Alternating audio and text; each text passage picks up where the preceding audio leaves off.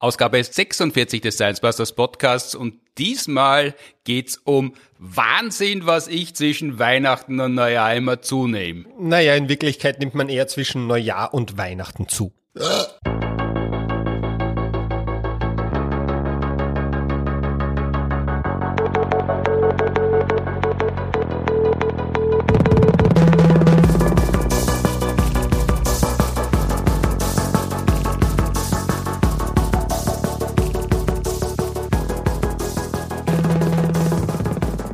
willkommen zur 46. Ausgabe des Science Busters Podcasts am Stefani-Tag. Viele werden gerade vom Stefani-Ritt von der Pferdesegnung zurückgekommen. Zwischen den Jahren ist angebrochen, wie das seit rund zwei Jahrzehnten auch gern genannt wird. Und nur noch vier Ausgaben, dann werden wir tatsächlich so lange durchgehalten haben, dass die 50. Ausgabe des Science Busters Podcast vom Stapel gelassen wird. Vermutlich im Rahmen einer Schiffstaufe mit Sektflaschen zerschellen. Produziert wird der Podcast wie immer mit Unterstützung der TU Wien und der Uni Graz. Mein Name ist Martin Puntigam und heute sitzen wir zum zweiten Mal gemeinsam gegenüber Alexander Pürzel, Sportwissenschaftler und zweimaliger EM-Medaillengewinner im Kreuzheben, was aber mit Ostern nichts zu tun hat, sondern es ist eine Kraftsportart. Und der Molekularbiologe Martin Moder. Hallo. Hallo. Ja, hallo. Letzte Ausgabe, nämlich Ausgabe 45, habe ich mit David Hu und Elisabeth Oberzaucher gesprochen über Number One und Number Two, also das große und kleine Geschäft in der Naturwissenschaft, Ohrenschmalz über die Manneskraft von Autokraten und wie genau man sowas beforscht und was bei Toxoplasmose so passiert in Mäusen, Menschen und speziell bei Wölfen. Wie wir zu dritt das letzte Mal zusammen waren, zwar Anfang Juli, noch vor dem Sommer, Science Busters Folge 34 unter dem Titel Wie viele Kniebeugen schafft eine gestoffte Peking-Ente? Es waren doch mehr als angenommen. Ja. Um das kurz noch zu präzisieren, gestofft heißt, dass man verbotene oder zumindest leistungsfördernde Substanzen nimmt. Genau, im englischsprachigen Raum würde man sagen juiced, gesaftet. Mit der weniger. Richtig, wenn man leistungssteigernde Substanzen nimmt, die auf einer offiziell anerkannten Dopingliste stehen, mhm. die im WADA-Code, im World Anti-Doping Agentur Code festgehalten wird, richtig. Mhm. Peking-Ente, ich weiß jetzt gar nicht mehr, wie den Titel gekommen ist. Müsste ich selber nachhorchen in Folge 34, ist mir entfallen. Mir eigentlich auch. Ich muss ehrlich sagen, klingt aber sehr interessant. Steht aber nicht auf der Dopingliste per se. Es gibt noch eine Beschreibung von damals, die ich gefunden habe. Wir sprechen über Performance Enhancing Drugs im Sport und Alltag, wie viel Gewicht ein Kreuz aushält, ob man auf der Toilette eine Kleinigkeit zu naschen auf Vorrat haben sollte, falls es zur Dopingkontrolle kommt und wie eine Peking-Ente Mr. Universe werden könnte. Ja, das ist wenig äh, konkretere Hinweise, muss man, muss man wirklich einmal im Archiv stöbern, das ja mittlerweile tatsächlich schon ein beachtliches Volumen erreicht hat. Heute wollen wir uns dem Datum entsprechend in fünf Tagen, ja, richtig subtrahiert, ist das Jahr zu Ende. Da verwenden die Leute die Zeit sehr oft so ab Weihnachten, aber eigentlich schon den ganzen Dezember, um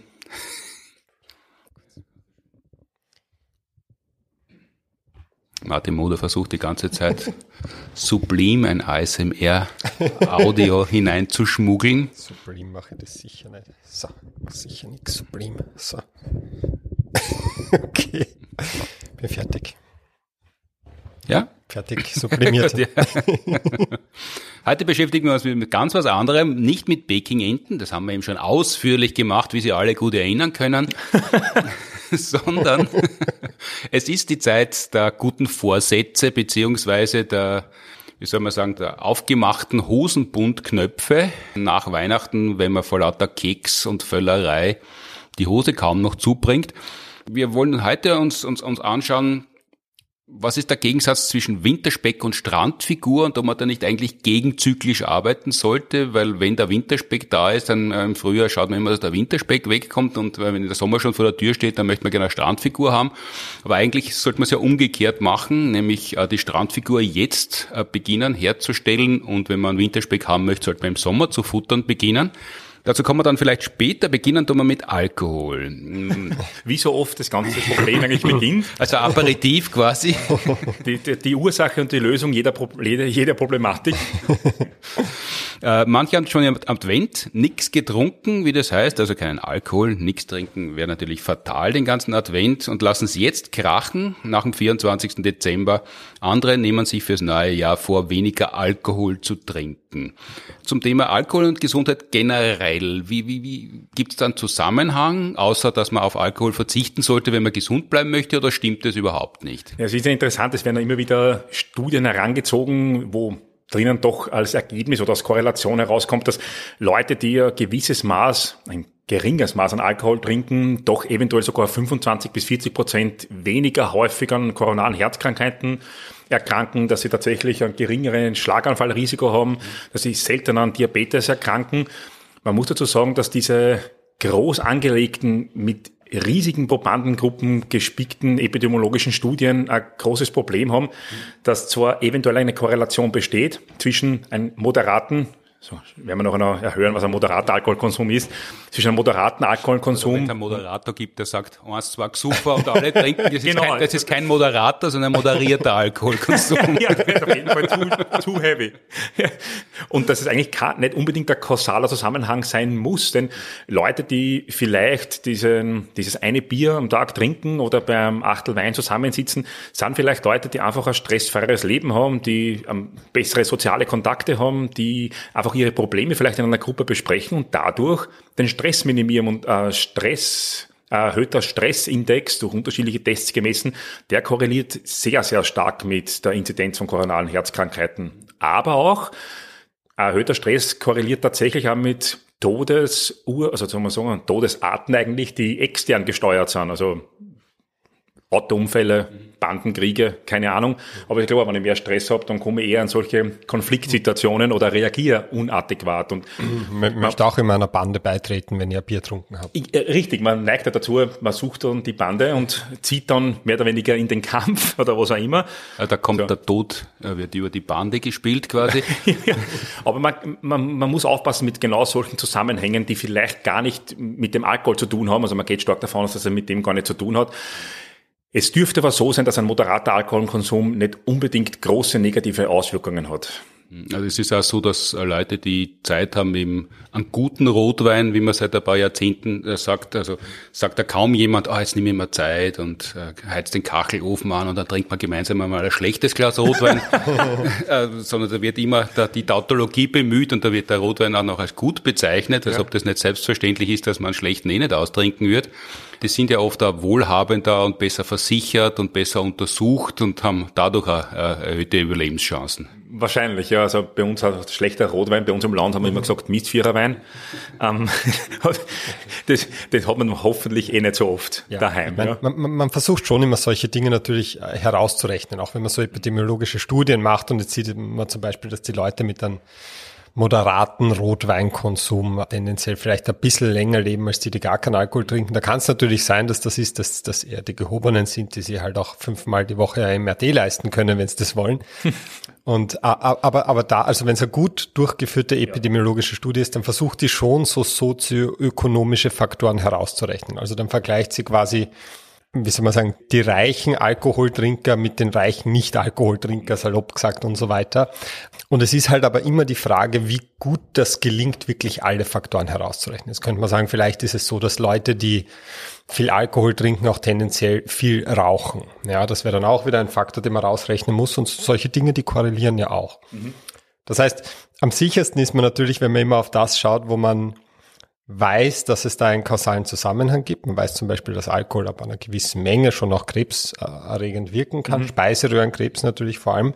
Aber es ist allgemein eigentlich einer unter den Top drei Faktoren, wo man sagt, da hat man die größte Möglichkeit anzusetzen, um das Tumorrisiko zu reduzieren. Ja, also das sind eigentlich Tabak, Alkohol und Übergewicht. Das sind die Top drei Schrauben, an denen man drehen kann.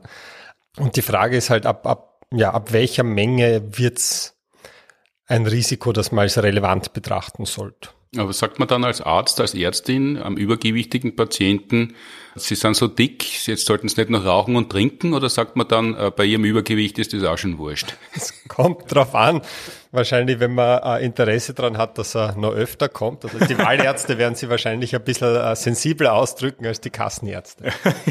Also, also es ist immer Zusammenfließen von Risikofaktoren, die natürlich dann zu einem Gesamtrisiko führen. Das ist, das ist ganz, ganz, ganz wichtig. Und ja, weil, weil du das richtig angesprochen hast, Martin, das ist gar nicht so einfach, das zu definieren. Was ist äh, Alkoholmenge, die noch okay ist und welche nicht? Die meisten Studien, die ich ähm, gelesen habe, die gehen von einer, von einer Alkoholmenge aus, wo man sagt, okay, ein moderater Alkoholkonsum liegt irgendwo im Bereich von bei Männern das wird doch oft getrennt, bei Männern bei zwei Standard-Drinks am Tag und nicht, und das ist natürlich ähm, über die Woche, sollten, wenn man an einem Tag weniger trinkt, dann mhm. sollte man das nicht am anderen Tag dann auffüllen, das Kontingent. ja. Und bei, wenn, ich, wenn, ich, wenn ich eine Woche krank bin, dann kann ich mich dann am, am Tag der Genesung kann ich mich komplett wegschießen. Das wäre ein Problem, ja. Und bei Frauen ist es ein Standarddrink. So muss man mal wissen, was ein Standarddrink ist. Ein Standarddrink sind ungefähr 10 bis 13 Gramm Ethanol. Das ist ungefähr drinnen in einem fünfprozentigen Bier und zwar ein Drittel Liter. Also ein Seitel Bier, Seitel ein normales Märzenbier ungefähr, äh, genau. ein Seitel, dann, dann genau. hat man diese Menge schon in. Zwei, zwei bei Männern und ein, äh, ein Drittel ist, ist auch so eine normale Bierdose, so eine große. Ist das ich glaube, es ist ein halber Liter. Also ich glaube, das sind diese. Es gibt beides. Es gibt also beides, die kleineren ja. Dosen sind 0,33 ah, und die Halbliter-Dosen sind ein bisschen größer. Weil ja, weil mehr rein muss, sind sie ein bisschen größer. Also, ja, ja. offensichtlich, wir sind ja eigentlich in der, eigentlich eher in der Antialkoholiker oder in der Sparte zu finden eigentlich. Hm. Obwohl wir oft so interessante Ausdrücke verwenden. Ja, das hat nichts damit zu tun, dass wir viel zu trinken. Also ich glaube, wir trinken generell alle relativ am unteren Ende der, der Möglichkeiten, sagen wir so. Aber ja, es ist ungefähr zwei, zwei dieser Standarddrinks bei Männern und ein Standarddrink bei Frauen pro Tag und das Ganze halt das über, wird man unter über viele Jahre genau. durchgehalten. Genau. Über viele Jahre durchgehalten. Man, man, spricht tatsächlich, also die, die meisten Health Professionals, würde man mal sagen, sprechen sich aus, dass eine Pinch-Drinking-Episode, auf Deutsch, man sauft zu, ähm, dass das so selten wie möglich eigentlich stattfinden sollte. Punkt Nummer eins und Punkt Nummer zwei. Wenn man jetzt tatsächlich diese Studien sich anschaut und sagt, okay, ein Achtel am Tag, das ist nämlich ungefähr das gleiche Äquivalent an Alkohol, ähm, schadet nicht, sondern könnte sogar positiv wirken. Wenn ich nicht trinke, dann sollte ich weiter nicht trinken und man nicht den Gesundheitsratschlag holen, okay, jetzt fange ich zum Saufen an, weil es ja offensichtlich gesünder sein könnte. Diese, also, also zwingen soll man sie nicht. Nein, diesen, diesen, dieser Trugschluss, ja, das ist ein Problem. Ja. Aber es ist nicht so viel. Also man, man muss sagen, es ist ein, wenn man so ein Bier am, am, am Abend trinkt, am, zum Essen dazu, dann sind wir eigentlich beim schon mal aufgefüllt. Gibt es da Arbeiten? Ich meine, wahrscheinlich gibt es das, ich kenne nichts dazu. Ist es problematischer, wenn ich jeden Abend einen halben Liter Bier trinke oder wenn ich alle drei Tage eineinhalb Liter Bier trinke? Es ist, äh, das ist auf jeden Fall intelligenter. Man, man, man sollte nicht mehr als drei dieser Standard-Drinks pro Tag trinken. Ah ja, also es gibt so also, das Upper Genau, Limit das ist richtig, genau. Es gibt so Upper Limit pro Tag, dass ich noch immer moderaten Alkoholkonsum fröme und noch nicht heavy werde, sagen wir so. Aber, aber, was ist das Problem? Was ist der limitierende Faktor? Weil die Leber dann nicht nachkommt oder weil, weil der Metabolismus an sich Schwierigkeiten hat? Das, das Achtel Wein am Abend, das, das Seitel Bier und so, das ja im Stress reduzierend wirken soll und auch kann, beziehungsweise oft ja nur der Indikator dafür ist, dass Feierabend ist und die Leute automatisch weniger Stress haben und dann Zeit haben für Achtel Wein und ein Seitel Bier. Das ist ja eine Erklärung und die andere ist, Alkohol ist ja ein Lösungsmittel, das verwendet man ja beim Fensterputzen, mhm. dass das auch die Gefäße äh, von, von äh, Substanzen und von Belagen frei macht und dass dadurch die, die Blutzirkulation besser funktioniert und man weniger gleich einen Herzinfarkt hat. Das hört man ja auch manchmal. Das ist interessante Konklusion. Ich muss ehrlich sagen, der Traum jetzt nicht nachgehen. Ich beginne ich beginn, ich beginn mit dem, was du als erstes gesagt hast, wo eventuell das Problem liegen könnte. Also im Endeffekt, das haben wir jetzt aufgeschrieben, gibt es ja zwei Enzyme, die Alkohol primär umwandeln zu weniger toxischen Substanzen. Das ist einmal Alkoholdehydrogenase und einmal Aldehyddehydrogenase. Mhm. Und es gibt aber im Körper auch ein zweites System, welches Alkohol im Endeffekt zu weniger schädlicher Substanz umwandeln kann. Und das ist das sogenannte mikrosomale Ethanol-oxidierende System. Und bei moderaten Trinkern ist es nur zu 10% beteiligt. Bei Leuten, die mehr trinken, ist es zu einem viel höheren Prozentsatz beteiligt. Und da kommst dann zu dem Problem, dass es für andere Substanzen, für die es vielleicht ebenfalls notwendig sein könnte, nicht mehr da ist. Und dann habe ich ein bisschen ein Problem, weil Alkohol, und da haben wir zuerst schon gesprochen, hat als Toxin tatsächlich Stoffwechselpriorität. Mhm, das ist jetzt sehr schön ausgedrückt. In Wirklichkeit muss man sagen, Alkohol ist ein Gift für den Körper. Genau, Ja, also ja, richtig, also, und, und es muss aus dem Körper irgendwie raus. Und mhm. bevor der Körper sich um irgendwas anderes kümmert, muss das weg. Und, ähm, und das ist die Reihenfolge. Das muss man wissen, wenn man was trinkt. Ja. Also das hat ja vor, vor drei, vier, fünf Jahren, keine Ahnung, wie das Reinheitsgebot 150 Jahre gefeiert hat oder was nicht, 250 Jahre, irgendein rundes Jubiläum. Wie der Jubiläum vom Reinheitsgebot war, ist kurz davor eine Studie aufgetaucht, dass ganz geringe Spuren Glyphosat im Bier gefunden worden sind und da war großes Hallo. Mhm. Und den Leuten hat man dann halt ausrichten müssen, wenn ihr ein Bier trinkt, dann braucht ihr euch um das keine Sorgen machen. Ja, ja das ist, also das, das habe ich ja auch ein bisschen verfolgt damals, was man da oft liest. Das ist überhaupt so, wenn es um diese Spurenanalytik von irgendwelchen Schadstoffen geht, dann gibt's halt zwei Fragen. Die Frage ist, kann man was nachweisen? Und die Frage ist, überschreitet es den Grenzwert? Und das unter Grenzwert ist immer so festgelegt, dass selbst wenn ich noch die 10- oder 100-fache Dosis davon nehmen würde, würde ich nicht erwarten, dass das beim Menschen irgendwelche negativen Auswirkungen hat. Mhm. Spurenanalytik hat das große Problem, dass sie sehr, sehr gut funktioniert. Mhm. Das bedeutet, selbst wenn minimalste Mengen von irgendwas in irgendwas drin sind, finde das meistens. Ich Was ja an sich gut ist, dass wir in der Lage sind, das zu machen. Grundsätzlich gut. Die Frage ist, wie man es kommuniziert. Ich, ich, ich habe einmal einen Artikel gelesen in einer Zeitung, in einer guten Zeitung eigentlich, die geschrieben haben, sie haben Mengen überhalb der Nachweisgrenze in einem Lebensmittel festgestellt. Mhm. Und ich habe mir gedacht, gut, äh, willst du Mengen unterhalb der Nachweisgrenze feststellen? Wie stellt ihr euch das vor? In dem Moment, wo irgendwas nachweist, ist das per Definition überhalb der Nachweisgrenze. Die Frage ist, ist, ist es überhalb der Grenzwerte? Und wenn man sich das angeschaut hat, was noch immer Faktor 10 unter dem Faktor, der den Grenzwert darstellt und der ist nochmal deutlich unter dem Faktor, wo man sich irgendwelche Auswirkungen erwarten wird. Das heißt, Glyphosat ähm, hat mit Glyphosat, also das ist dieses Spritzmittel, das man verwendet, das auf den Roundup drin, drin, drin ist, ähm, das hat halt einen, einen, einen sehr negativen Ruf, weil es äh, ein bisschen eine offene Frage ist, ob wenn man das als Landwirt ohne entsprechende Schutzausrüstung in großen Mengen aufs Feld aufträgt, ob das bei den Landwirten gesundheitliche Probleme verursachen könnte. Dass das als Lebensmittelrückstand, ja, in den Mengen, in denen es vorkommt, irgendwelche nennenswerten, also Probleme bei den Konsumenten verursacht, das steht nicht zur Debatte. Ja, das ist auch einfach der Grenzwert viel zu streng angesetzt.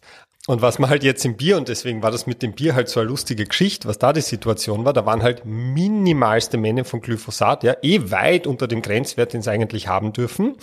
Ähm, und das ist total skandalisiert worden, weil Glyphosat als potenziell krebserregend eingestuft ist bei der WHO wohingegen halt Alkohol, wo sich da die zigtausendfache Menge in einem Bier befindet, als krebserregend eingestuft ist. Also, also das ist vollkommen irrational, wenn man Bier trinkt, dass man sich da um eine Substanz Sorgen macht, die in der Menge garantiert eigentlich völlig unproblematisch ist und um die andere Substanz, wo man weiß, dass die eigentlich in der Menge, in der es drin ist, tatsächlich Krebs verursachen kann, dann halt ein Riesenskandal drum versucht aufzubauen. Also das war ganz lustig. Das ist so, wie wenn ich sagen würde, oje, oje, oje, das ist Wirklichkeit ist es so, du, du möchtest damit einen Hammer auf den Finger hauen und hast aber Angst vom, vom, vom Luftzug, den der Hammer vor sich hertreibt. Dass du verkühlst.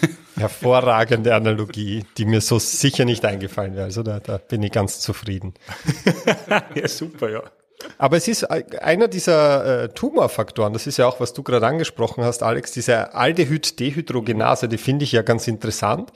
Also es wird ja zuerst ähm, der Alkohol abgebaut von der Alkoholdehydrogenase und da entsteht aber dieses äh, Acetaldehyd. Mhm. Und das ist aber per se eine Substanz, die DNA schädigend sein kann. Also das weiß ich, weil ich habe ja, ich war ja ganz, ganz unangenehm zu den Zellen bei mir im Labor.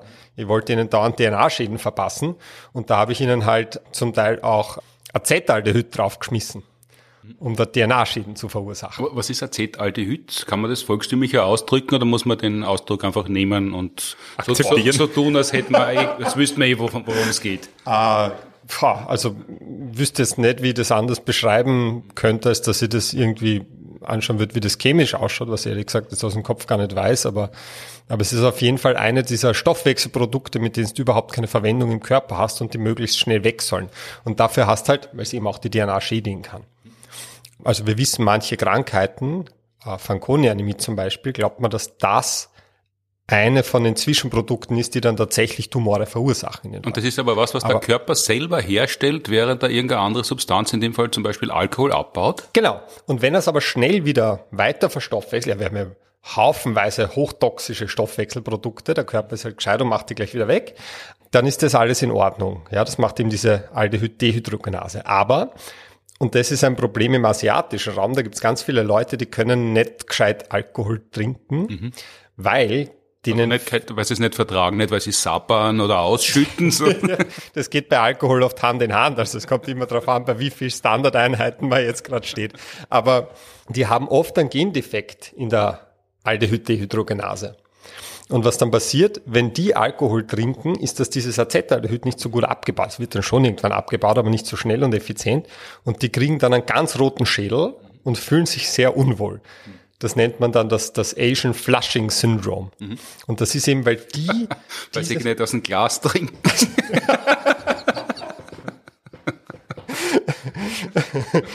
Und da weiß man halt in Wirklichkeit nicht, ob das nur lustig ausschaut oder ob mhm. das in Wirklichkeit vielleicht tatsächlich DNA-schädigend sein könnte für diese Leute. Mhm.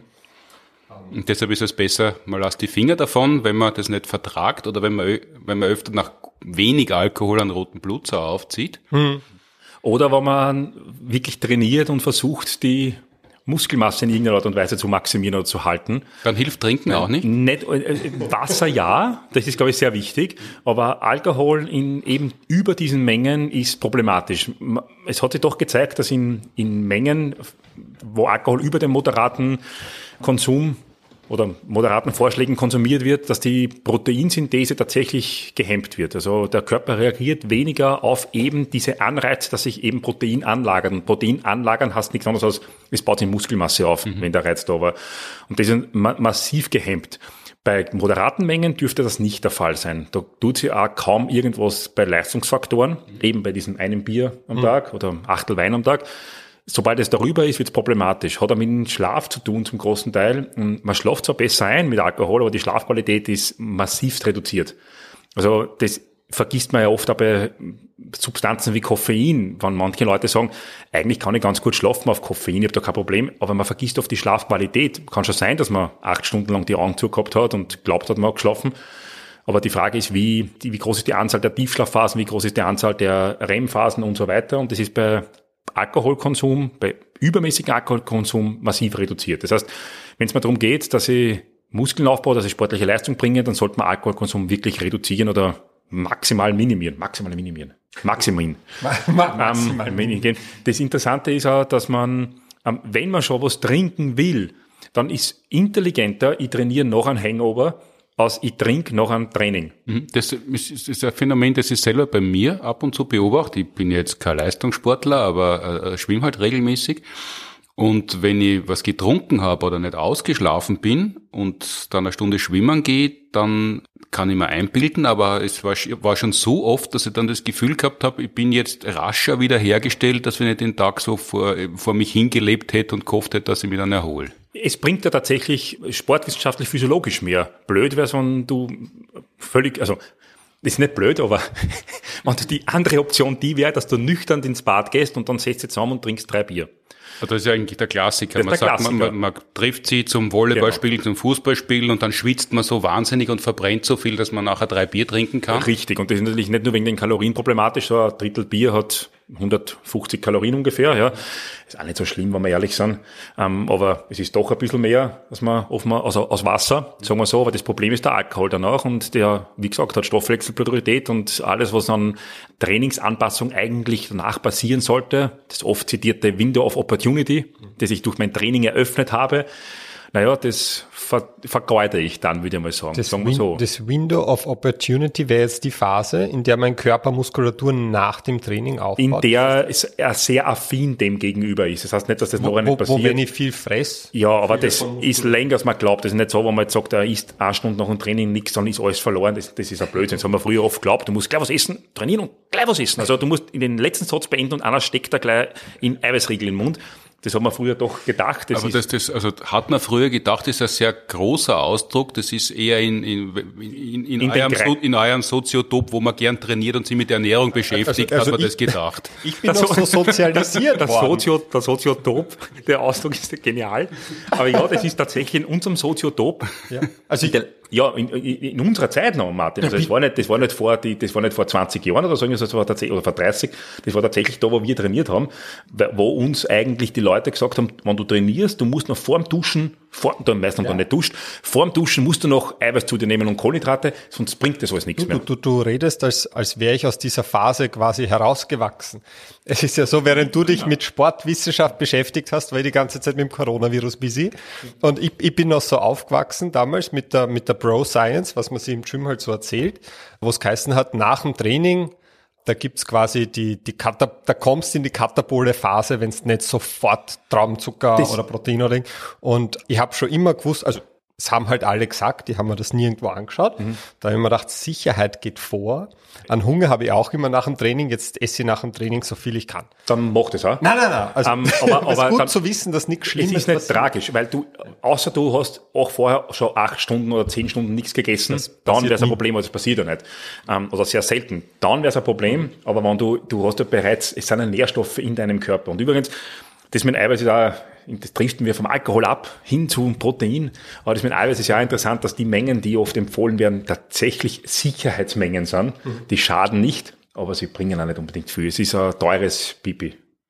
Weiß man denn, ich weiß es nicht, ob wir letztes Mal schon drüber gesprochen haben, aber kann man so grob sagen, die Menge an Protein pro Kilo? Da, da, bevor du die Auflösung gibst, bei mir im Hinterkopf, was ich immer so aufgeschnappt habe, waren zwei Gramm pro Kilo Körpergewicht und von den Orgen drei Gramm pro Kilo Körpergewicht und von den Ganzorgen, die haben gesagt, so viel wie geht. Genau, die Ganzorgen brauchen das auch, weil es ganz arg weil die Ganzorgen sind nicht die Ganzorgen Proteine, sondern die Ganzorgen Menschen. Die Ganzorgen Menschen, also die, die wirklich ähm, die, die U-Bahn füllen, wie die ERV gesungen hat, ja, oder aus einem Anzug quillen oder wie auch immer. Ähm, das kann schon sein, wenn ich natürlich jetzt Unmengen an Insulin zu mir nehme, verbotene Substanz in dem Fall, ja, oder andere Substanzen, dass sie tatsächlich mehr Eiweiß einlagern kann. Und wir sprechen bei, bei Leuten, die, die wirklich maximal Muskeln aufbauen wollen, ohne externe Substanzen, ohne chemische, also zugeführte Substanzen, die nicht erlaubt sind, sprechen wir von 1,8 bis 2,4 Gramm pro Kilogramm Körpergewicht. Kommt natürlich auf die Magermasse eher an, aber mit der kann keiner was anfangen, weil ja, jeder... Ich, ich kann ja mit der, mit der Proteinmasse nichts anfangen. Das ist also ungefähr, du musst dir vorstellen, wenn du 100 Kilo hast, dass du ungefähr 200 Gramm Protein am Tag zu dir nimmst. Ähm, ich bin jetzt kein Fleischesser, aber das wären 100, äh, 100 Gramm Hündchen haben circa 20 Gramm Protein. Da, da hätten wir schon in die Peking-Ente umgerechnet, da können wir die Folge auch gleich ja, wieder so benennen. Ja.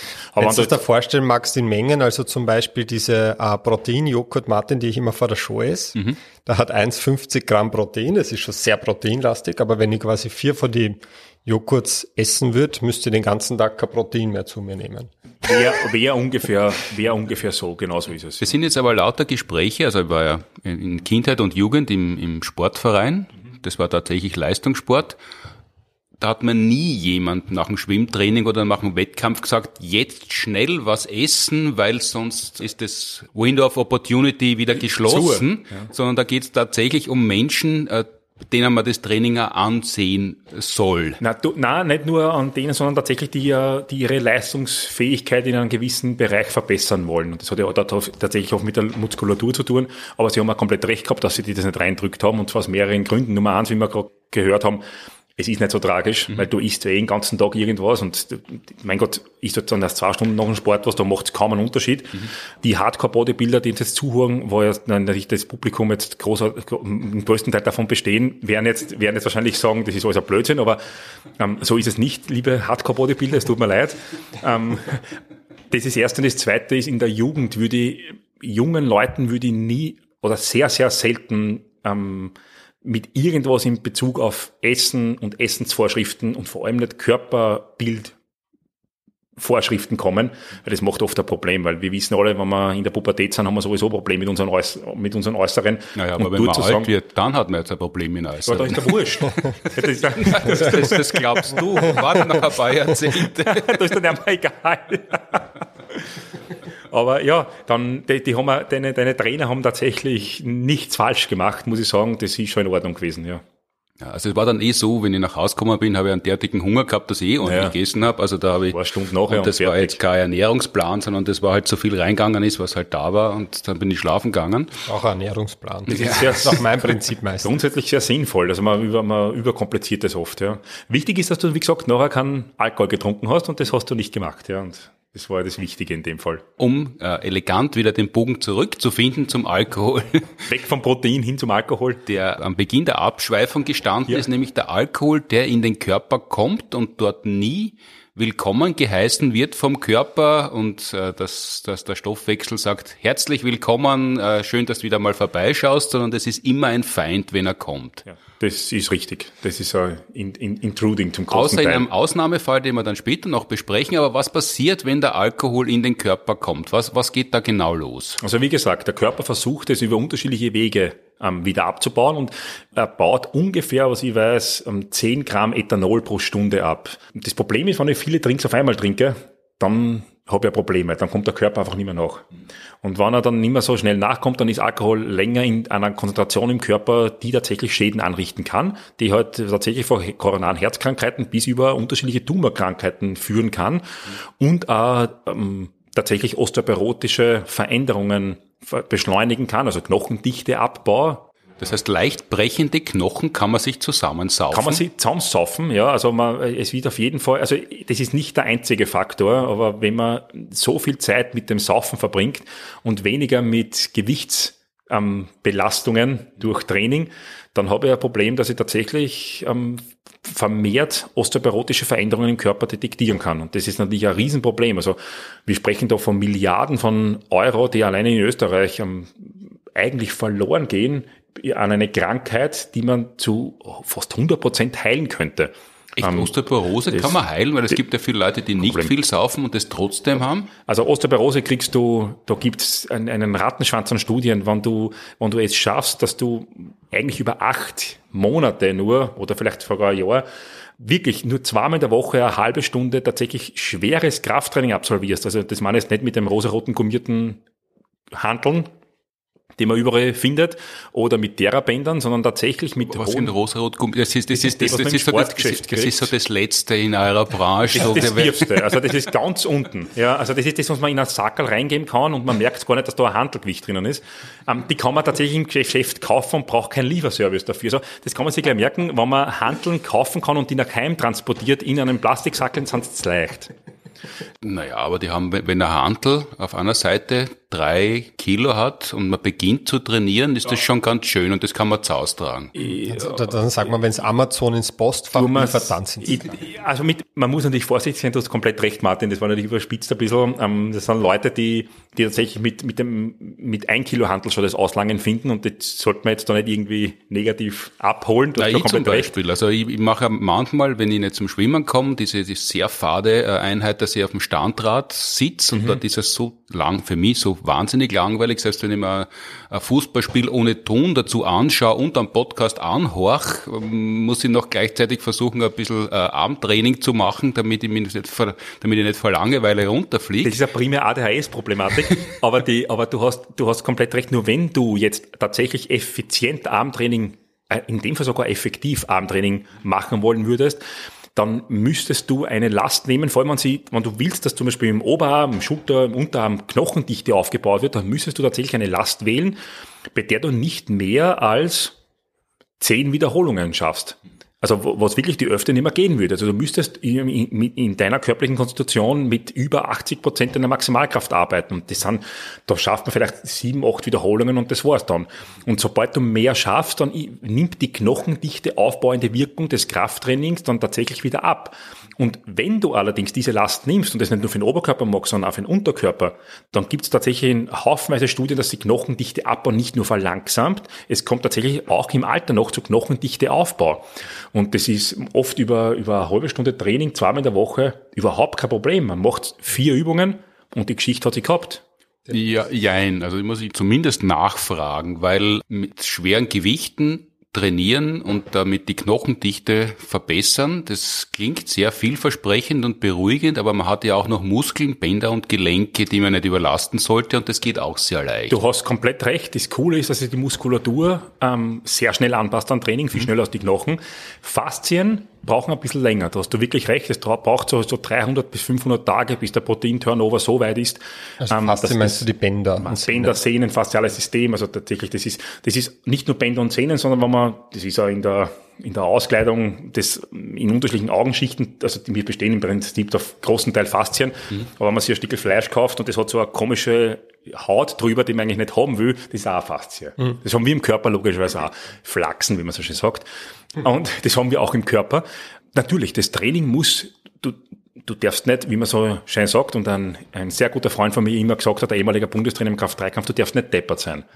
Und deppert sein heißt, du wählst ein Gewicht, das du nicht kontrollieren kannst. Weil nur weil du nur, sagen wir, fünf Wiederholungen machst, heißt es nicht, dass du die fünf Wiederholungen nicht tatsächlich kontrollieren kannst. Du musst logischerweise das über einige technische Einheiten aufbauen aber dann ist es kein Problem, ein höheres Gewicht zu überwältigen. Man, man, man muss tatsächlich in der Technik bleiben hat aber oft zu viel Angst vor Verletzungen beim Krafttraining, wobei Krafttraining ein sehr verletzungsunanfälliger Sportart ist wenn man so von Sportart sprechen darf, überhaupt. Ja, Kraftsport ist ein Sportart, Krafttraining ist eigentlich der Zugang dazu. Wir sprechen da von 0,4 Verletzungen pro 1000 Stunden Krafttraining. Das ist nichts im Vergleich zu, ich würde kein Sportart-Bashing machen, aber da jetzt gerade die Fußball-WM zu Ende ist, ähm, da, verletzt man sie im, über mehr als ein Faktor 10 von der Häufigkeit her zu Kraftsport. Ja. Auch also jeder, der schon mal Skifahren war oder Snowboarden oder gern Fußball spielt, braucht sich eigentlich wenig Gedanken machen, dass wenn er in die Kraftkammer geht, dass er da mit einer Verletzung wieder rauskommt. Wenn, wenn man das jetzt äh, in den Alltag überführt, weil jetzt haben wir drei vermutlich noch kein großes Osteoporose-Problem, aber vielleicht Eltern oder wenn man noch jünger ist, Großeltern, die sehr wohl das Problem haben und drüber klagen dann reicht's ja nicht, wenn man denen zu Weihnachten oder zum Geburtstag einen Gutschein fürs Fitnessstudio schenkt und sagt, such da Gewicht, das du nur fünfmal heben kannst und in acht Monaten hast keine Osteoporose mehr, sondern es ist ja komplizierter. Aber in der Praxis wäre das ja zumindest eine Überlegung, wie man dorthin kommt. Ich möchte einmal dazu sagen, wenn natürlich ich so stark fortgeschrittene Osteoporose habe, dass ich eigentlich fast nur mehr bettlägerig bin, dann muss man sich natürlich andere andere, andere Hilfsmittel suchen, keine Frage. Ja. Wenn ich allerdings in Gefahr laufe, Osteoporose zu bekommen oder bereits leichte Osteoporose habe, die natürlich genau definierbar ist in der, in, in der Medizin, dann macht es sehr wohl Sinn, mit Widerstandstraining zu arbeiten. Ja, man muss eventuell den Personen individuell dann nochmal zeigen, wie das funktioniert. Keine Frage. Und ja, ähm, man muss tatsächlich dabei bleiben. Und das Ganze für also wenn man wirklich jetzt jemanden hat, der Osteoporose hat, tatsächlich im, das ganze Leben. Also, und das ist aber nicht, das, das muss man natürlich wollen. Also, das ist keine Frage. Du bleibst aber dadurch natürlich mobil. Man muss dir vorstellen, wenn du jetzt als, als ältere Person, man muss gar nicht so alt sein. Also, es reicht im Bereich 50 Jahre, wo manche schon einen Schenkelhalsbruch haben, oder bis 60 Jahre hast du einen Schenkelhalsbruch. Das schränkt deine Mobilität doch ein. Und, ähm, es verbessert sie auf jeden Fall nicht. Und wenn sie die Mobilität einschränkt, dann schränken sie die sozialen Kontakte ein. Schränken sie die sozialen Kontakte ein, schränkt die kognitive Weiterentwicklung ein und dann beginnt der Altersprozess wirklich hardcore zuzuschlagen. Und das ist ein Riesenproblem. Und, ja, Entschuldigung. Und man muss sagen, es, es, es gibt ja auch, also es gibt ja nicht nur Kniebeugen, Kreuzheben und Bankdrücken, es gibt ja auch viele Arten, wie man die Knochen belasten kann. Sprünge wirklich, sind ganz wichtig. Wo wirklich sehr wenig Verletzungsrisiko auch besteht. Also wenn ich, wenn ich weiß, der ist schon so grenzwertig noch in der Lage, was zu machen. Da kann ihn, nehme ich mal an, auch in eine von den Maschinen setzen, wo man sagt, Unbedingt. wenn es da anziehst oder andrückst, kannst du im Prinzip nichts falsch machen. Unbedingt. Also es muss keine komplex, hochkomplexe Übung sein. Das kann eine Maschine sein, aber wenn man die draufsetzt, wo man eigentlich quasi fast nichts falsch machen kann, weil was will man auf einer Leg Extension falsch machen? Das geht in eine Richtung und das war's. Natürlich kann man... Ich meine, es, man kann es übersetzen, aber was genau eine, beginnt bei der Leg Extension? Das ist, genau? uh, du sitzt auf einem Gerät, das kennt man eigentlich, die meisten Leute kennen das, man sitzt auf einem Gerät und streckt die Beine mhm. gegen einen Widerstand. Okay. Natürlich kann man da dann großartig Studien machen, man muss das Kniegelenk muss genau aligned sein mit dem Maschinengelenk, bla bla bla. Aber ähm, schlechter als sie zu machen, ist auf jeden Fall sie nicht zu machen in dem Zusammenhang, ja. Und du hast komplett recht, Martin. Man, man muss nicht diese hochkomplexen Langhantelübungen ausführen. Der Vorteil dabei ist, man trifft halt gleich mehrere Gelenke auf einmal. Man kann auch auf Maschinen sitzen und was für Osteoporose auch sehr wirksam gezeigt hat, sind tatsächlich Sprungbelastungen. Wenn wir genau wissen, wie, wie hoch die sein sollen, da reicht oft die Belastung, die ich, zu Beginn zumindestens, die ich erreiche, wenn ich einen lockeren Jog mache. Das reicht für den Unterkörper zumindestens, dass ich da tatsächlich Knochenaufbau-Reize setzen kann. Weil das, weil das wäre meine nächste Frage gewesen. Das, das ist wahrscheinlich prophylaktisch, also vorbeugend, als, als Therapie, wenn man Osteoporose vorbeugen möchte, also Knochenschwund. Ja, ja. Und wenn man dem gegenarbeiten möchte, ist aber alles jetzt, sagen wir, auf, aufs Fitnessstudio begrenzt. Aber viele Leute, die bis ins hohe Alter mobil bleiben, arbeiten zum Beispiel viel im Garten oder gehen sehr viel spazieren und wandern. Das spazieren, sind, das wandern sind ja ähnliche Belastungen. Vor allem das Runtergehen mhm. ähm, ist wichtig. Irgendwann reicht die Belastung dann doch nicht mehr aus. Es müssen wirklich hohe Züge und hohe Drücke sein, die da auf den Knochen wirken.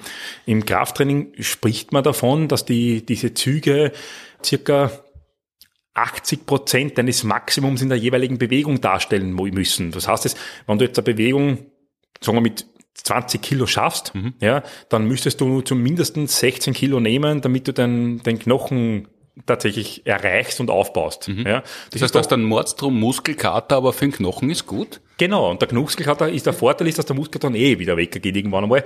Aber, ähm, aber da kannst du ja. dann äh, drei Tage nicht bewegen Macht und dann der nächste nichts. Muskelkater? Ja, so ungefähr geht's dann dein ganzes Leben. Also so fühlen, ja, so fühlen sich der, der Martin und ich eigentlich durchgehend. Das Nein. ist einerseits richtig.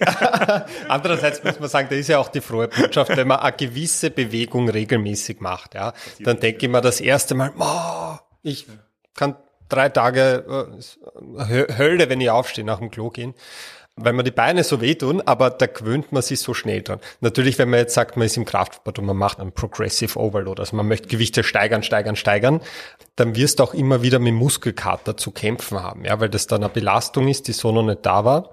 Um, ähm, aber wenn man jetzt sagt, du hast da dann eine, wie soll ich sagen, ich meine, das ist natürlich auch gut, wenn es die Möglichkeit hast zu steigern, nehme ich an, auch in der Osteoporose natürlich. Du ja, musst, ja, ja. musst ja.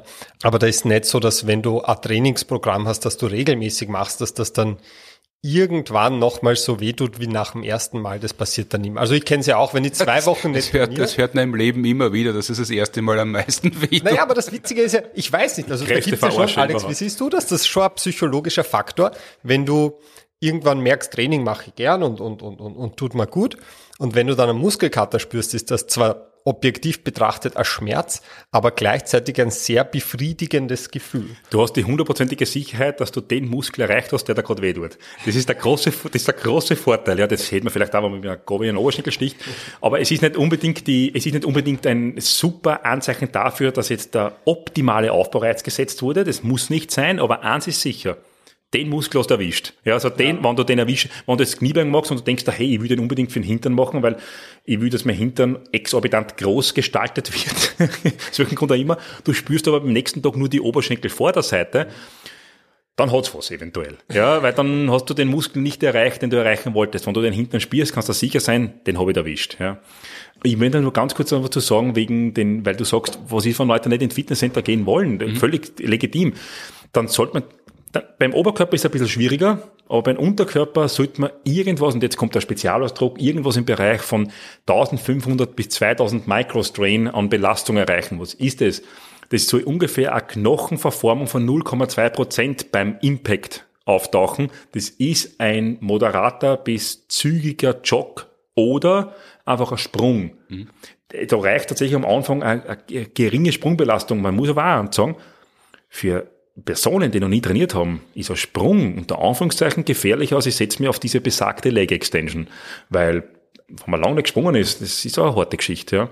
Ähm, aber du hast komplett recht. Das ist nicht, das, das Problem ist nicht, dass man nicht weiß, was man dagegen machen kann. Das Problem ist, wenn man zu Weihnachten was schenkt, wo man sagt, okay, ich schenke jetzt einen Gutschein fürs Fitnessstunde und die Leute gehen halt nicht hin, weil das Setting im Fitnesscenter einer Person einfach nicht passt. Ja. Ich würde auch fast sagen, also wenn das jemand vielleicht wirklich vorhat, sage ich es nur sicher ja. jetzt aber dazu, wäre es wahrscheinlich äh, gescheiter nicht direkt an Gym-Fitnessstudio äh, Gutschein zu schenken, sondern am besten, wie soll ich sagen, an, an Zehnerblock für einen guten Physiotherapeuten, Physiotherapeutin, die ein kleines Gym daheim hat. Mhm. Weil äh, wenn ihr jetzt einfach ins Gym geht, es gibt leider viele, die tun das, ja, die gehen ins Fitnessstudio und sagen, ich kenne mich zwar nicht aus, aber das sind 15 Geräte, da ist überall angeschrieben, was man da circa macht und jetzt suche ich mir drei heraus, die cool ausschauen und die mache ich und dann gehe ich wieder heim. Vollkommen planlos es ist viel besser, gerade wenn man noch nie mit sowas in Berührung gekommen ist. Irgendwen hat der das erklärt und gerade wenn es um Osteoporose oder sowas geht, ist, würde ich annehmen, Physiotherapie. Unterstreiche zu 100 Prozent. Also äh, der, der Physiotherapeut oder die Physiotherapeutin, vor allem die, die, man muss schon sagen, in dem Fall entweder jung sind, hm. Oder die sie immer wieder weitergebildet haben, weil da muss ich schon sagen, hat es in der Physiotherapie in den letzten zehn Jahren schon einen Schwenk gegeben, wie wichtig Krafttraining ist. Und wenn man so einen Physiotherapeuten bekommt, der Physiotherapeutin ist es hundertprozentig die richtige Wahl, Martin. Also da ist gescheiter mal, man schenkt eben diesen Zehnerblock Physiotherapie und der Physiotherapeut zeigt einem die Wichtigkeit auf und sagt dann, was man dann auch noch einmal machen kann, weil noch zehnmal ist nicht getan.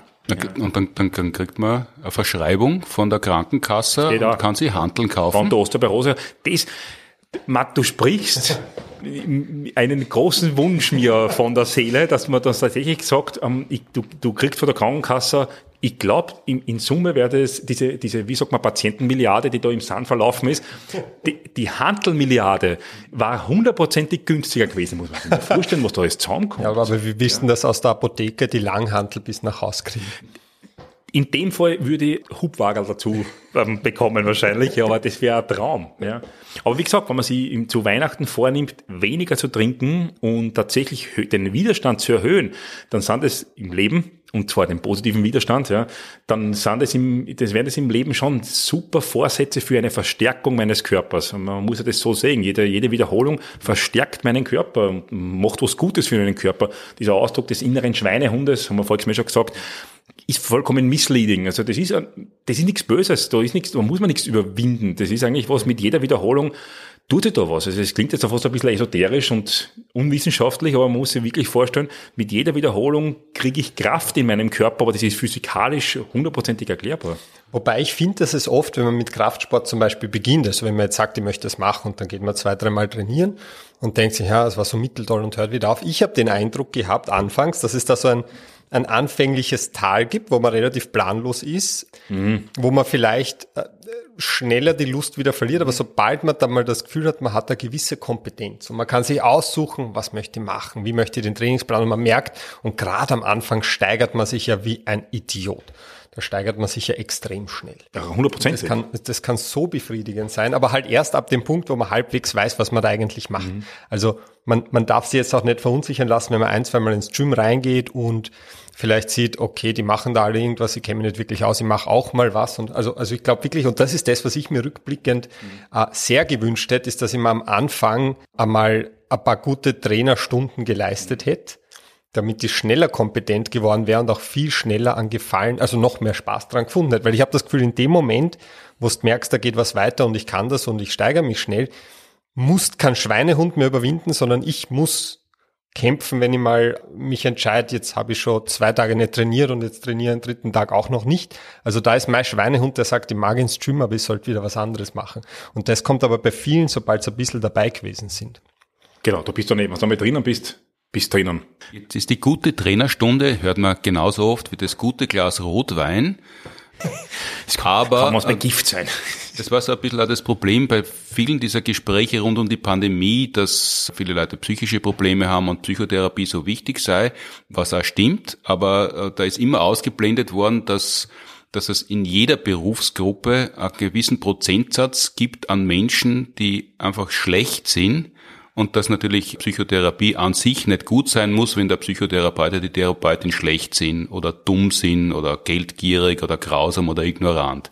Dasselbe wird es geben bei Fitnesstrainern. Wie findet man denn heraus, wenn man sie nicht auskennt, was ein guter und ein schlechter Fitnesstrainer, Trainerin sind? Ich, ich weiß gar nicht, wo ich anfangen soll. also die, die, mir, der, der Fitnesstrainerberuf ist ein in Österreich unreglementiertes Gewerbe. Das kann jeder anmelden. Man geht hin und meldet ohne Ausbildung den Beruf oder die, das Gewerbe Fitnesstrainer das heißt, ich kann nach dem Wochenende ja, jetzt äh, zum WKO gehen und sagen, ich bin Fitnesstrainer.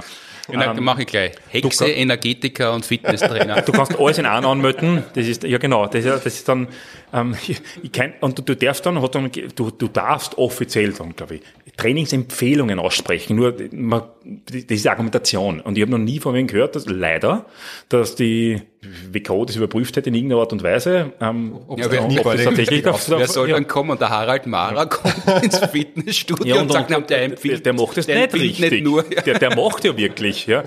Ähm, es gibt das Gewerbe des sportwissenschaftlichen Beraters, mit dem kann keiner was anfangen, aber das ist reglementiert. Das kannst du nur anmelden, wenn du entweder einen staatlichen diplomierten Trainerkurs hast, mhm. die gibt's tatsächlich, nicht nur private, oder wenn du Sportwissenschaften studiert hast.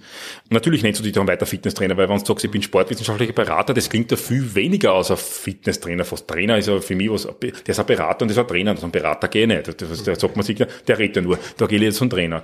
Das ist ein Riesenproblem. Wie findet man jetzt einen guten Fitnesstrainer oder guten Fitnesstrainerin? Ich würde auf drei Faktoren achten. Auf der, ganz einfach, eigentlich auf vier. Nummer eins, wie sympathisch ist man, das ist natürlich auch wichtig. Ja.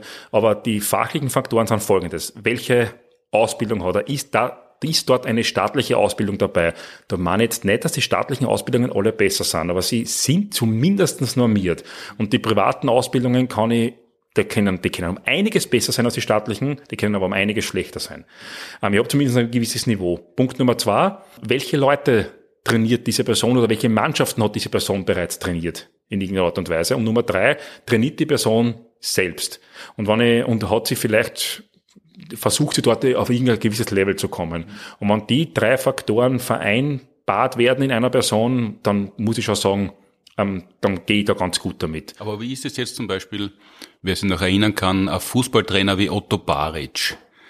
Der in seiner Hochblüte des Erfolges am Mordstromwampen immer vor sich hergetragen hat. Der war ja erfolgreich und dem haben viele Spitzensportler vertraut und der Erfolg hat ihm recht gegeben, aber er war selber sicher kein ehrgeiziger Sportler dann kann man natürlich, wenn der so viel Erfolge schon in dem Training mit anderen hat, sicher von dem Abstrich nehmen, dass man sagt, ähm, der schaut nicht so aus, wie ich mir das vorstelle. Mhm. Und da muss ich auch dazu sagen, ähm, ein Fitnesstrainer muss nicht immer ein Sixpack haben und ein Fitnesstrainer muss nicht einen sogenannten 550er Oberarm haben, also 50 Zentimeter Oberarmumfang, ja.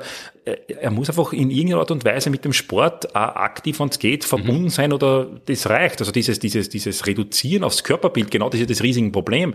Man schaut auf Social Media, wer schaut am besten auf, das muss der beste Trainer sein.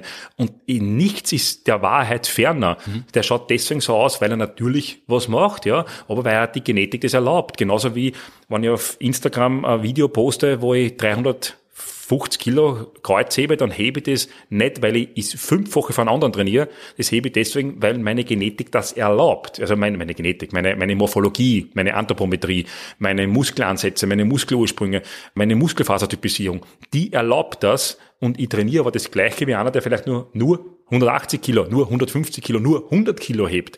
Rein an der Leistung und rein an der Optik jemanden zu beurteilen, ob der gut oder schlecht oder cool oder nicht cool ist oder weiß ich nicht was, ein Trottel oder keiner, das ist, ich glaube, das ist das große Problem, das wir, oder eines der großen Probleme, dem wir momentan tatsächlich in unserer Gesellschaft entgegenwirken sollten dieses Körperbild und dieser Körperbild waren und wer erfolgreich ist und erfolgreich ist der, der ein Sixpack hat. Ich habe ich hab immer versucht, also als Daumenregel, äh, wie ich begonnen habe zu trainieren, ich habe versucht, das Trainerwahlproblem zu lösen mit äh, Altersdiskriminierung. Ich habe mir einfach immer angeschaut, wer ist der älteste Trainer in dem Gym, der trotzdem noch ein gewaltiges Viech ist, weil ich mir gedacht habe, wenn der in dem Alter, weißt, wenn das Testosteron schon zurückgeht, noch so ein Viech ist, dann muss er hart trainieren.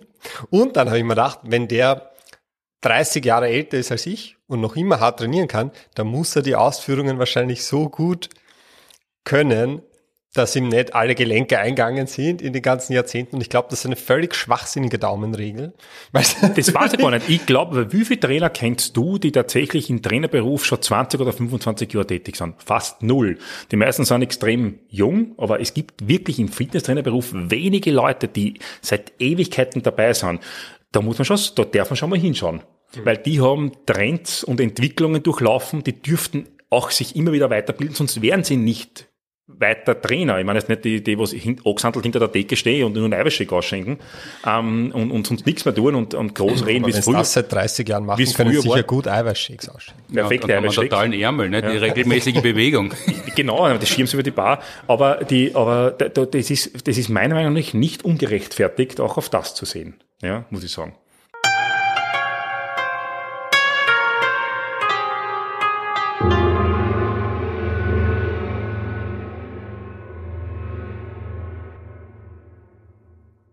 Jetzt sind wir vom Alkohol wirklich weit weggekommen, muss mhm. ich sagen. Ich, ich habe noch eine, Sixpack-Frage. Ein Sixpack haben ja, praktisch, haben ja praktisch alle Menschen, aber bei den meisten sieht man nicht. Genau, wir reden jetzt tatsächlich nicht vom Alkohol-Sixpack.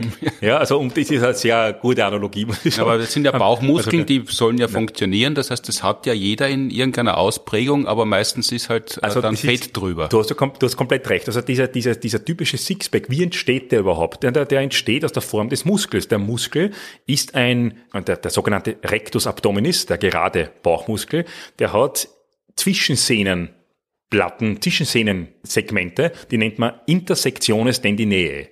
Ja, also die, da ist der Muskelbauch, dann der Sehne, der Muskelbauch. Und je nachdem, wie viel dieser Zwischensehnen du drinnen hast, desto mehr Muskelbauchsegmente hast du. Und dann kommt halt eventuell, wenn man tatsächlich, tatsächlich sehen würde, der sogenannte Sixpack raus. Mhm. Wenn man mehr dieser Segmente hätte, dann hätte man ein Eightpack. Es gibt Leute, die haben ein Tenpack. Es gibt aber auch Leute, die haben ein Vorpack. Ja, also, und warum hat man diese ähm, Zwischensehnenplatten? Damit die Bauchmuskulatur in diesem gesamten faszialen Apparat auch ihre Aufhängung findet. Sonst wird irgendwie außerhängen die ganze Zeit, weil das funktioniert, würde nicht so gut funktionieren. Und du hast komplett recht. Sehen tut man das Ganze nur, wenn man natürlich die Fettschicht entweder so massiv reduziert, dass das optisch sichtbar ist, oder wenn man die Bauchmuskulatur so exorbitant groß gestaltet, dass man es nach außen hin sieht. durch die Wampen durch. Durch die Wampen durch. Die Kombination aus beiden, wenn man das natürlich optisch herausarbeiten will, wäre natürlich das, das, das, der schnellste Weg, sagen wir so. Aber wenn man jetzt sagen will, ab wann sieht man ein Sixpack, kann man sehr, sehr schwer sagen. Unter 15% Körperfett ist die Wahrscheinlichkeit schon sehr, sehr hoch, bei einem Mann, bei einer Frau ist es ein bisschen früher schon der Fall, also ob 20 Prozent Körperfett, dass man da tatsächlich schon einiges an Bauchmuskulatur zu sehen bekommt.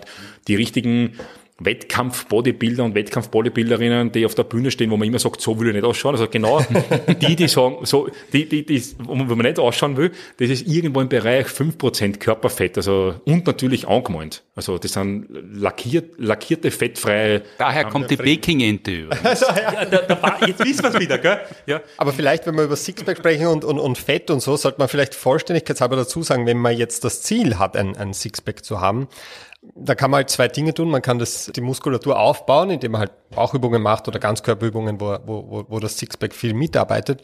Und man kann Fett abbauen, damit man ihn besser sieht.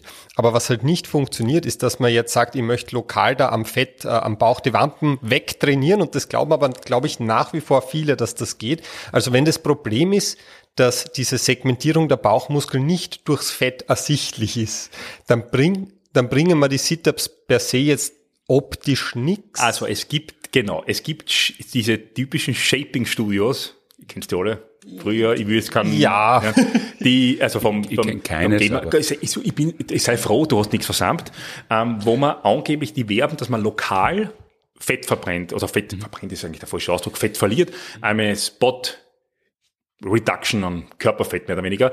Und die arbeiten, die weisen dann immer Studien vor, wo das sein sollte, aber diese Studien haben weder Kontrollgruppe drinnen, noch sind sie in ihren, in, in irgendwas auf einer hohen wissenschaftlichen Basis basierend, ja. Wie du richtig sagst, Martin, man geht momentan davon aus, dass schon jeder Mensch woanders schneller Körperfett verliert, aber was nicht geht, ist, ich will nur beim Bauch Körperfett verlieren, deswegen mache ich nur Sit-Ups. Und das ist quasi schon, ich an.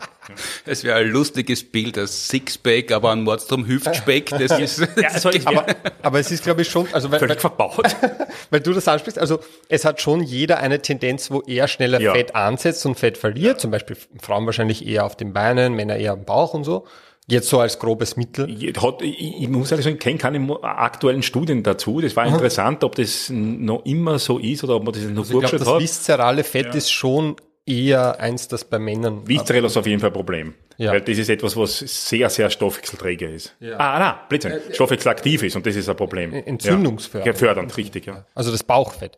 Aber man kann es nicht aussuchen. Also man kann jetzt nicht sich aussuchen, ich wäre gern der Typ, der eher so an die Arme schnell Fett abbaut oder eher am Bauch, sondern das geht quasi in dem Verhältnis, in dem es passiert und ich kann mir nur aussuchen, Kaloriendefizit Weniger Körpermasse genau. oder weniger Fett? Richtig. Du kannst dort aussuchen, du kannst in, in ein Kaloriendefizit gehen, hast auf Deutsch, du isst weniger, als du verbrauchst, ja. Dann ist die Erwartung da, dass du irgendwann einmal, das, das ist sehr, sehr vorsichtig zu genießen, ja. Das kommt darauf an, wie lange man das hat und in welchem Verhältnis man das hat und alles drum und dran, aber dass die Erwartung da, dass man dann tatsächlich Körperfett abbaut, die ist logisch, ja. Du nimmst einfach weniger zu dir und verbrauchst mehr das, was du hast, logischerweise. Das ist ein wichtiger Punkt zu Weihnachten. Wenn ich einmal mit der Familie essen gehe, oder ein zweites Mal von mir aus, das ist nicht schuld daran, dass ich nicht den Körperfettanteil habe, den ich gerne haben würde. Es sind, wie du richtig sagst, zwischen 5 oder zwischen 26. und um 24. nächsten Jahres. Das ist das Problem, weil du musst dir vorstellen, für ein Kilo mehr Körperfett muss ich Excess Calories haben von ungefähr 7000 wieso das heißt? Das heißt, also, da muss ich am Tag 10.000 Kalorien mir einstellen. Das wird hart. Also wenn die, wenn, viele Leute glauben ja, dass das Abnehmen schwer ist. Es sollen einmal Leute, die eher schlanker in der Gesellschaft ähm, wirken, die sollen einmal zunehmen wollen. Das ist ja viel härter. Naja, so schwer ist das Nein. nicht. Also ich habe da viel Erfahrung mit Zunehmen, das geht tadellos, ohne viel Anstrengung. Nein, jeder hat seine eigene Challenge im Leben. Aber wie gesagt, 7000 Kilokalorien mehr innerhalb dieser kurzen Zeit, das muss schon, also das das ist hart, ja. Und dann sind wir nur bei ein Kilo Fett mehr. Wir, wir reden da nicht gleich von, das stellt einmal, kauft einmal ein Kilo Butter und dann streicht das am Körper, was man halt jeden Tag am Abend dann tut manchmal, wenn man ähm, nicht gesehen wird oder so irgendwas. Das, das, das verteilt sich dann doch irgendwie, ja. Also so viel ist es dann auch nicht, ja. Zunehmen in kurzer Zeit, auch da muss man wie bei der Osteoporose-Prophylaxe einfach dranbleiben. Da muss man wollen. Also das muss man wirklich wollen, ja.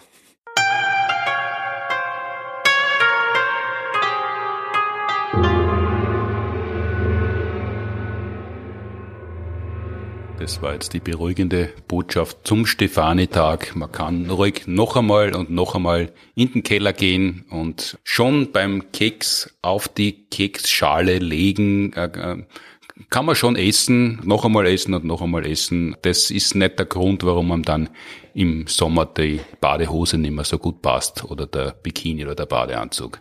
Genau so ist es. Also trinken, Alkohol trinken ein bisschen weggelassen, aber ruhig die, die feiern, einmal ruhig essen, wenn man, wenn es dazu ist. Wenn es zu viel ist, hat der Körper eh äh, Detox-Funktion äh, eingebaut, die erbrechen heißt, dann kommt eh sehr vieles sehr schnell wieder raus.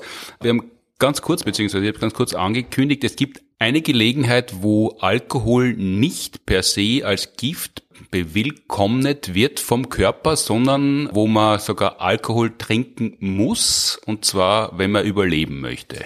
Ja, genau, das ist vielleicht die uh, frohe Botschaft ums neue Jahr herum. Manchmal kann Alkohol auch Leben retten, allerdings nur in einer sehr speziellen Situation. Und zwar, wenn wir Alkohol sagen, meinen wir ja das Ethanol, also den Trinkalkohol. Uh, es gibt ja anderen Alkohol auch, zum Beispiel Methanol. Der passiert, wenn man beim Destillieren nicht aufpasst und ganz gierig ist und gleich den Vorlauf auch mittrinkt. Also wenn man ganz einen billigen Fusel vielleicht kauft. Und Mistvierer Wein. und Methanol wird auch verstoffwechselt von Enzymen in unserer Leber zu Formaldehyd und Ameisensäure. Und die sind natürlich ebenfalls toxisch, aber mit denen kommt unser Körper nicht wahnsinnig gut zurande, beziehungsweise braucht er ein bisschen länger, um die dann auszuscheiden über die Niere. Und wenn ich da jetzt größere Mengen Methanol trinke, dann reichert sich das halt eine Weile im Körper an, weil der Körper halt nicht nachkommt mit dem Abbauen. Und das kann dann aber sehr schnell sehr toxisch werden. Also mhm. das kann zu Organschäden führen, Organversagen. Blindheit bis hin zum Tod möchte man natürlich nicht. Aber der Alex hat es ja schon angesprochen, der Alkohol hat quasi Stoffwechselpriorität, glaube ich, hast du es genannt. Mhm. Das, das, das ist quasi also ein Einsatzfahrzeug im Stoffwechsel, der hat Vorfahrt. Richtig, genau, aber ein dubioses. Ja. In dem Fall aber ganz hilfreich, weil was macht man, wenn jetzt jemand eine Methanolvergiftung hat? Ja, die klassische Therapie eigentlich, also eine, die es schon, die es schon lang gibt und die auch tatsächlich lebensrettend sein kann, ist, dass man quasi der Leber etwas hinschmeißt, was sie noch lieber abbaut als Methanol und das ist halt in dem Fall Ethanol. Mhm. Das heißt, wenn Ethanol vorhanden ist, dann sind die ganzen Leberenzyme eher damit beschäftigt, das Ethanol abzubauen und können das Methanol nur so ein bisschen nebenbei auch noch weiter abbauen, aber das ist, das passiert dann mit einer Rate, wo die Niere damit nachkommt, das wieder alles auszuscheiden, diese Stoffwechselprodukte. Und dadurch reichern die sich halt nicht an. Das heißt, das kann tatsächlich lebensrettend sein. Das ist etwas, das man machen kann, wenn man ein bisschen an Vorlauf getrunken hat, was ich bitte trotzdem niemandem empfehlen möchte, ist, dass man danach einfach im Krankenhaus vielleicht äh, einen 40-prozentigen Schnaps bekommt. Das ist die klassische Therapie und dann so ein, zwei Tage ein Promille Spiegel hält. Aber man kriegt den jetzt nicht als Stamperl, sondern intravenös, oder? Man hat heute tatsächlich andere Möglichkeiten auch, aber wenn es einmal Schnee gehen soll und man äh, nicht so viel daheim hat.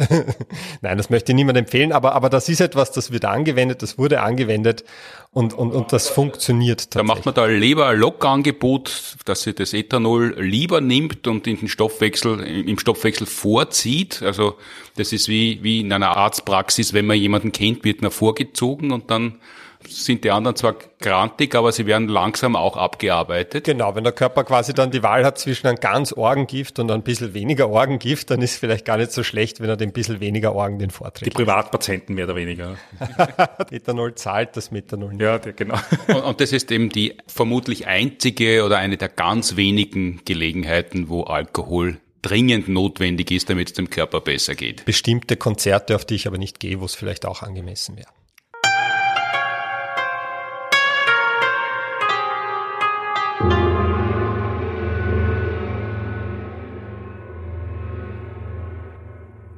Dieser durch die Bank besinnlichen Ausgabe für Leib, Seele und Knochengerüst kommen wir wie immer am Ende zu den Tipps, Verkündigungen, Ankündigungen und Verlautbarungen.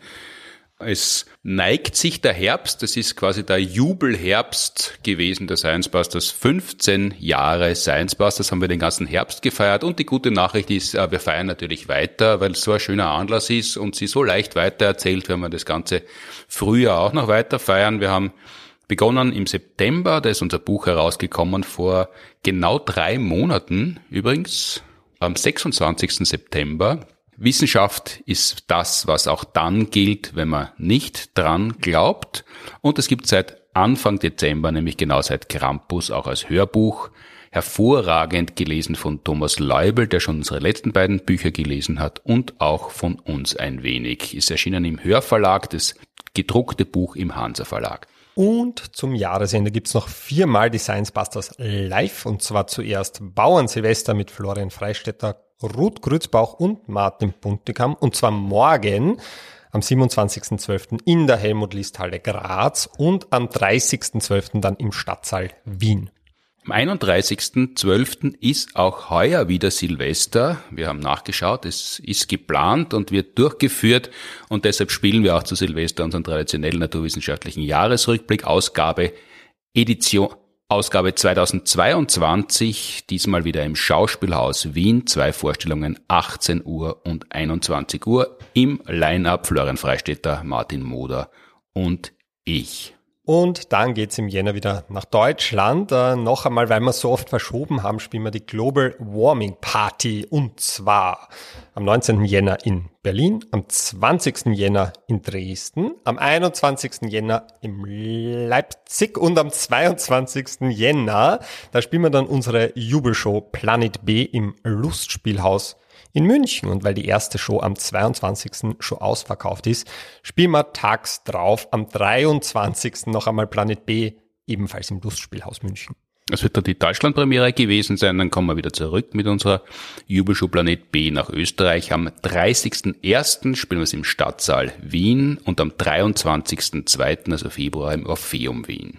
Und der Martin Buntigam geht auch wieder allein auf Achse mit seinem Solo Glückskatze. Ist am 6. und 7. Jänner im Kabarett Niedermeyer in Wien, am 10. und am 11. im Theatercafé Graz und am 13. Jänner in Guck im Brunau Oberösterreich. Braunau heißt Braunau. Brunau normalerweise, wenn man reinfährt. Habe ich eh gewusst.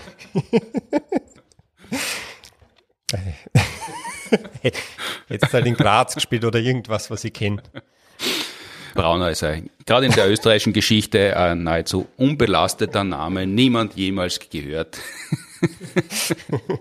Alle Links und Hinweise und Studien findet man wie immer in den Show Notes. Fragen zur heutigen Folge und andere Fragen, die wir beantworten sollen und hoffentlich können an podcast at sciencebusters.at oder über Instagram oder Facebook gern als Audiofile. Danke an die TU Wien und die Uni Graz, die die Produktion des Podcasts unterstützen. Danke fürs Zuhören, Streamen, Downloaden, Abonnieren, Bewerten, Empfehlen, Stoffen, Springen, Osteoporose vorbeugen und was immer man mit dem Podcast machen kann. Bis zum nächsten Mal. Ciao. Servus. Tschüss. Wiederschauen.